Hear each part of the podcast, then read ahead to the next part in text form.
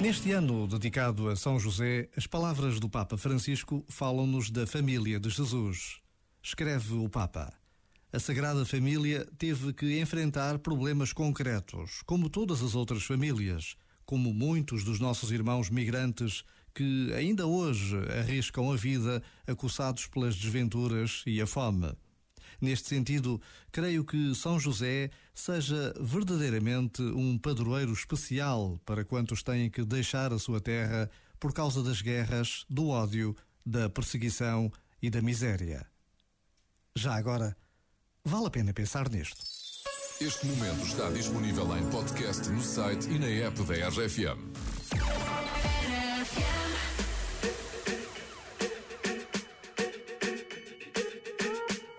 I'm at a party I don't wanna be at.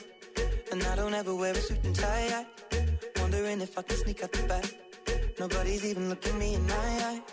Can you take my hand, finish my drink, say, shall we dance? Hell yeah. You know I love you, did I ever tell you? You make it better like that. Don't think I fit in at this party. Everyone's got so much to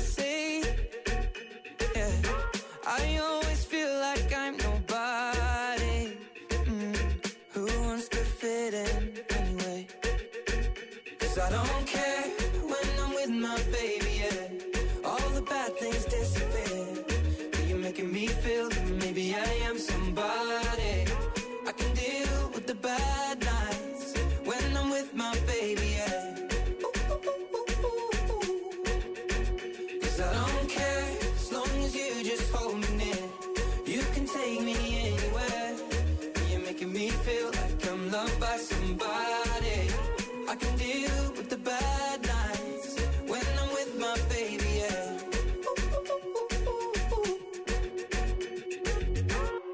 We at a party we don't wanna be at.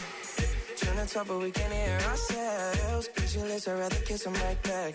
But all these people all around, I'm crippled with anxiety. But I'm told it's where I'm supposed to be. You know what? It's kinda crazy, cause I really don't mind. Can you make it better like that? Don't think we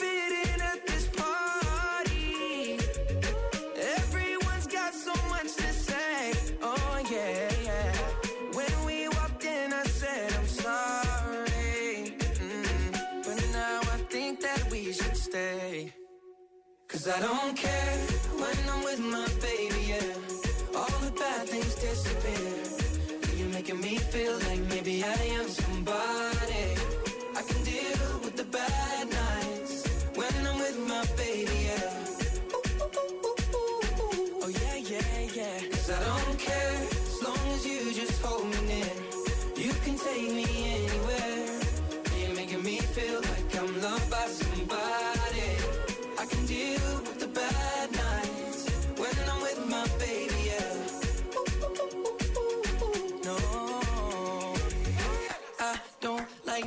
Nobody but you. It's like you're the only one here.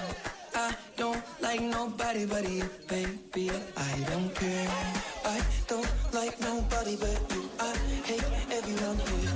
I don't like nobody but you, baby. Yeah, cause I don't care when I'm with my baby. Yeah, all the bad things disappear. You're making me feel like maybe I am somebody. I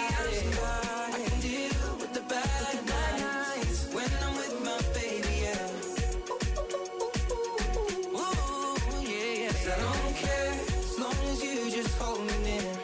You can take me anywhere. You're making me feel like I'm loved by somebody.